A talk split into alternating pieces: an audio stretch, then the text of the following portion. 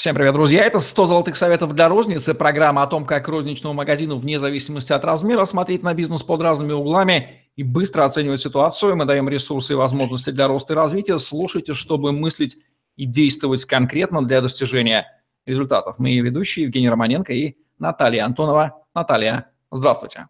Здравствуйте, коллеги. Здравствуйте, Евгений.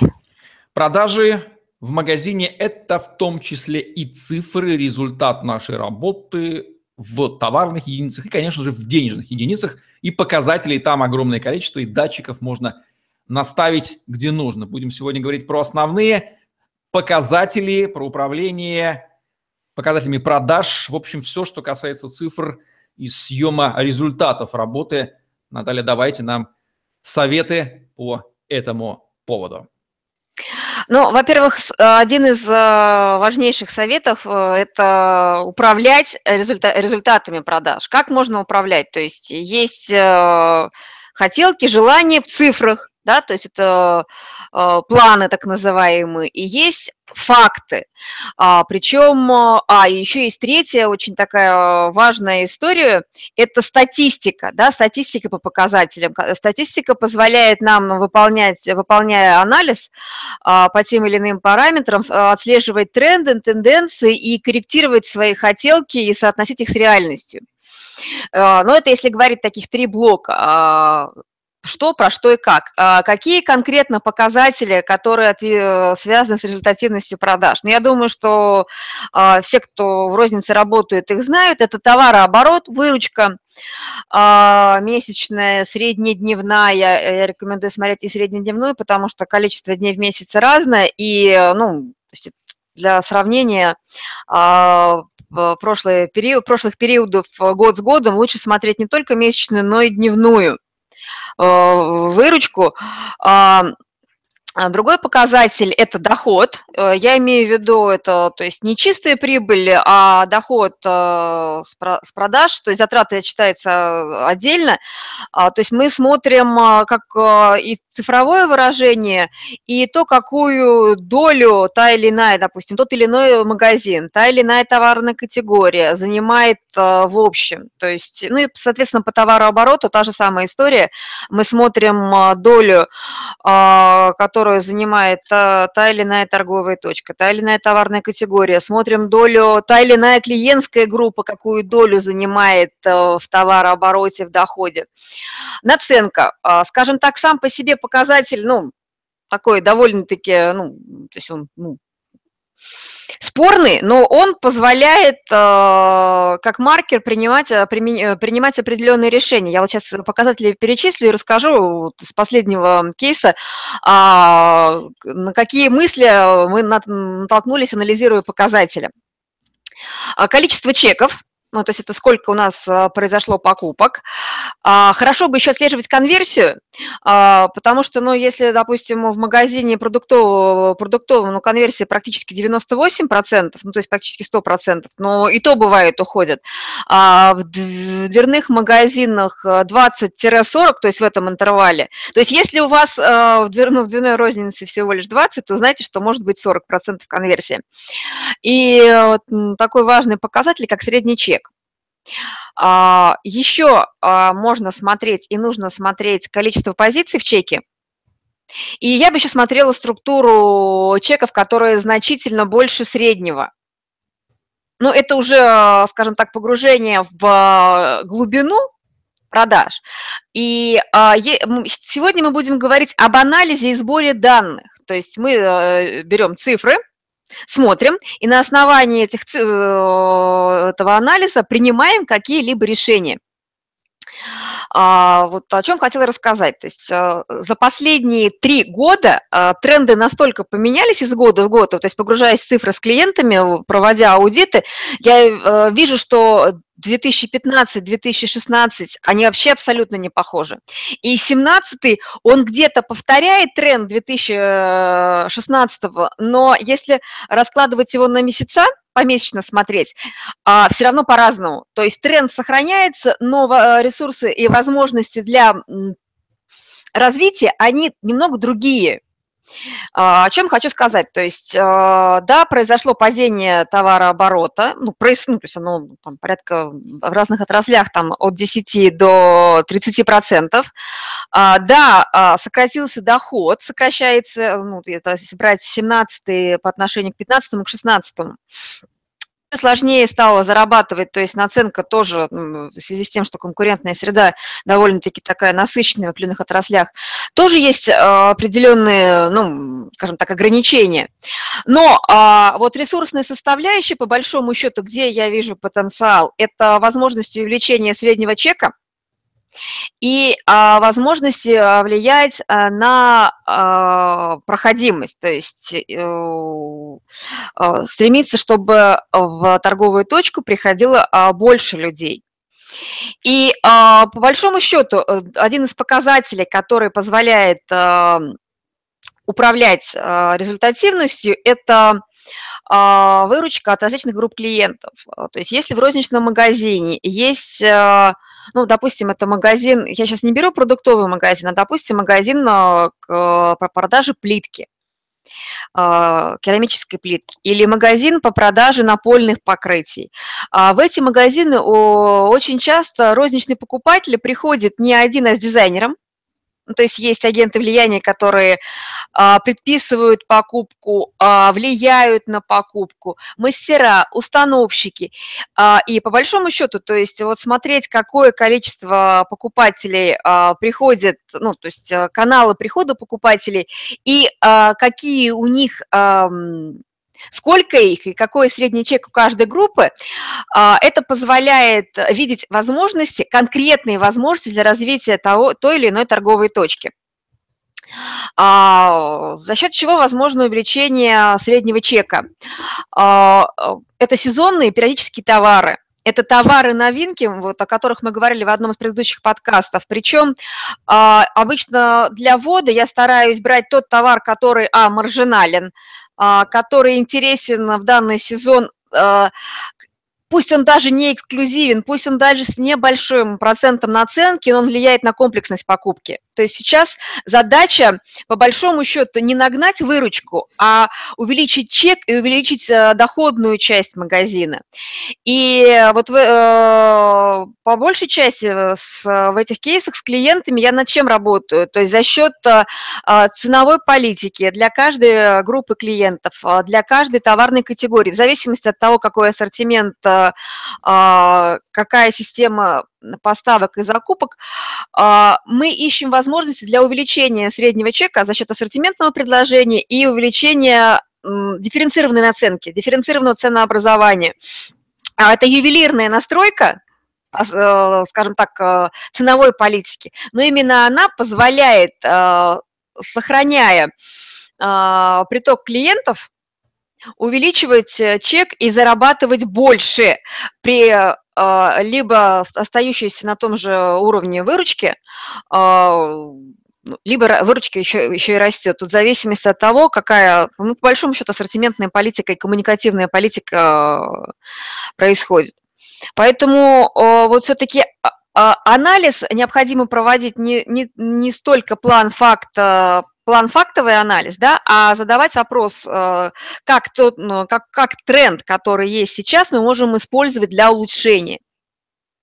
И это конкретные мероприятия. Ну вот, например, мы с одним из клиентов запустили рекламу в интернете, и вот пока, э, скажем так, на данный момент э, итогов, ну, там прошло три недели, итогов пока нет, но повесили, поставили на входе штендер, ввели акционные товары, сделали навигацию в торговом зале, отметили новинки распродажи, есть, э, и у нас трафик увеличился на 6% в среднем. Хотя, по большому счету, затраты гораздо меньше, чем мы в, в интернет-рекламу я не про то, что не нужно делать интернет-рекламу. Я не про то, что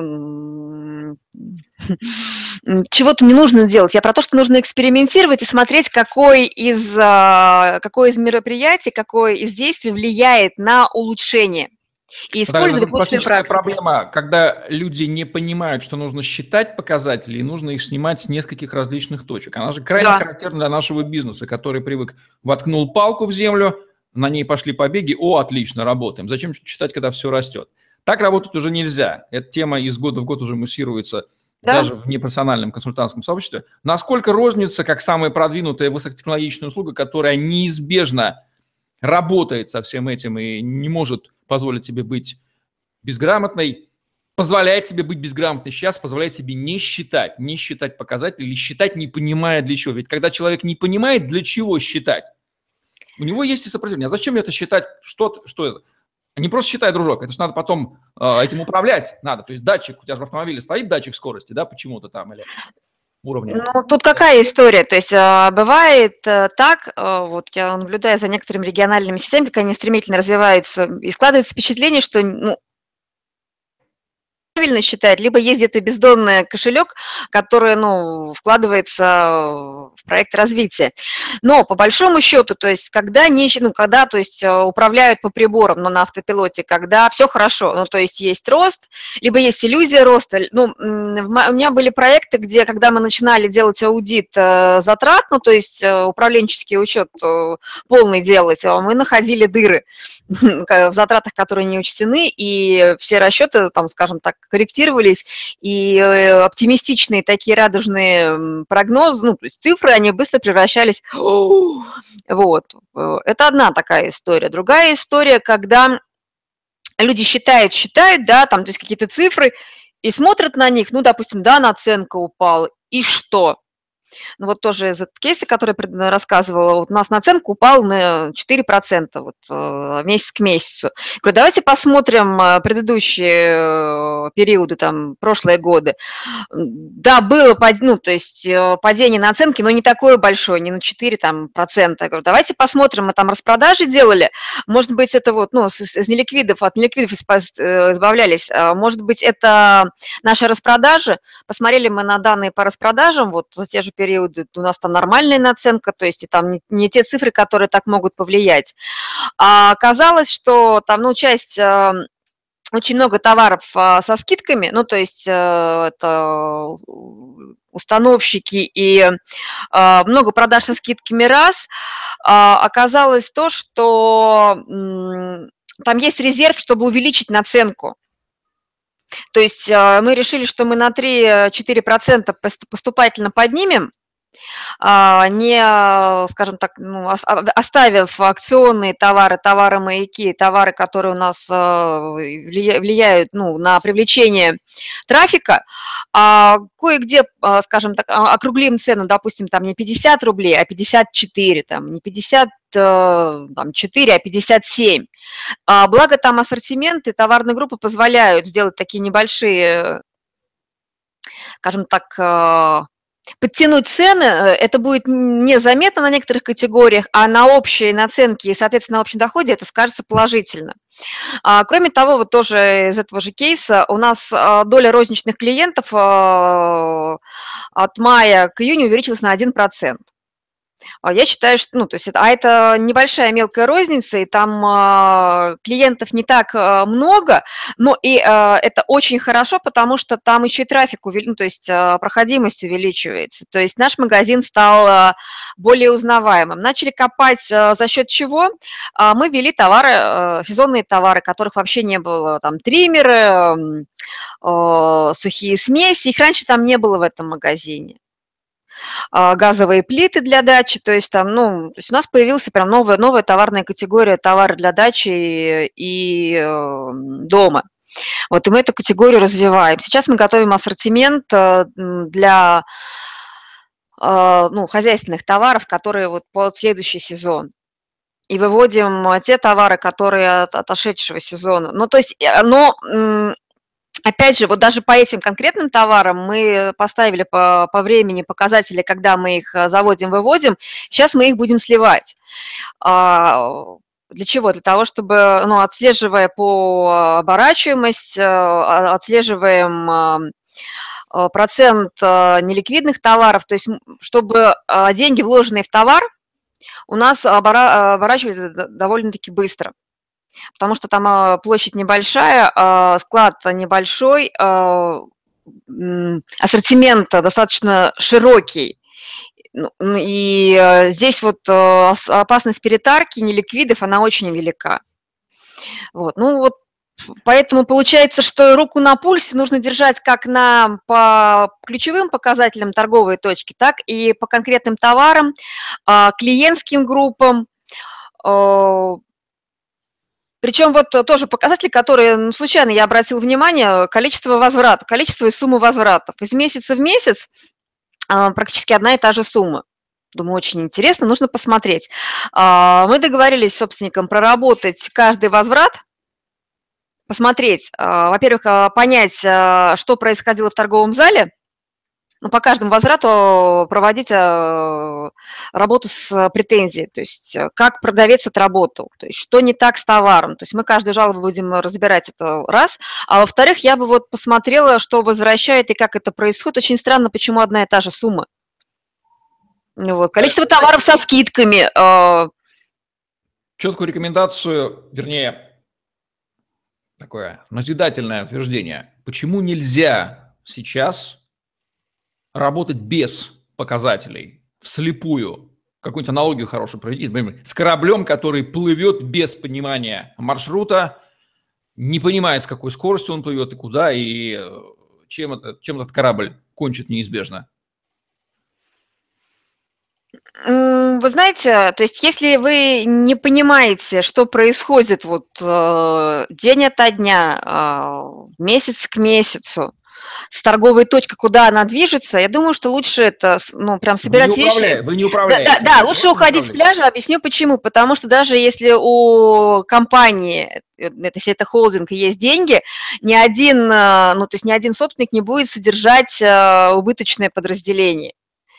И э, были проекты у моих коллег, когда вот, ну, мы проводили аудит и приходили к выводу, что лучше закрыть эту всю историю и ну, то есть бессмысленно. это отсутствие показателей – это признак неправильного, случайно оказавшегося в бизнесе человека, который не собирается управлять, потому что сложно представить процесс управления без понимания, какими, чем мы, собственно, объекты, без понимания объекта. Вы не управляете зданием, там, товарами, да, мы управляем конкретными цифрами, итогами. Сложно ну, это, знаете, автомобиль без приборного, приборной панели, которая едет непонятно куда и непонятно зачем.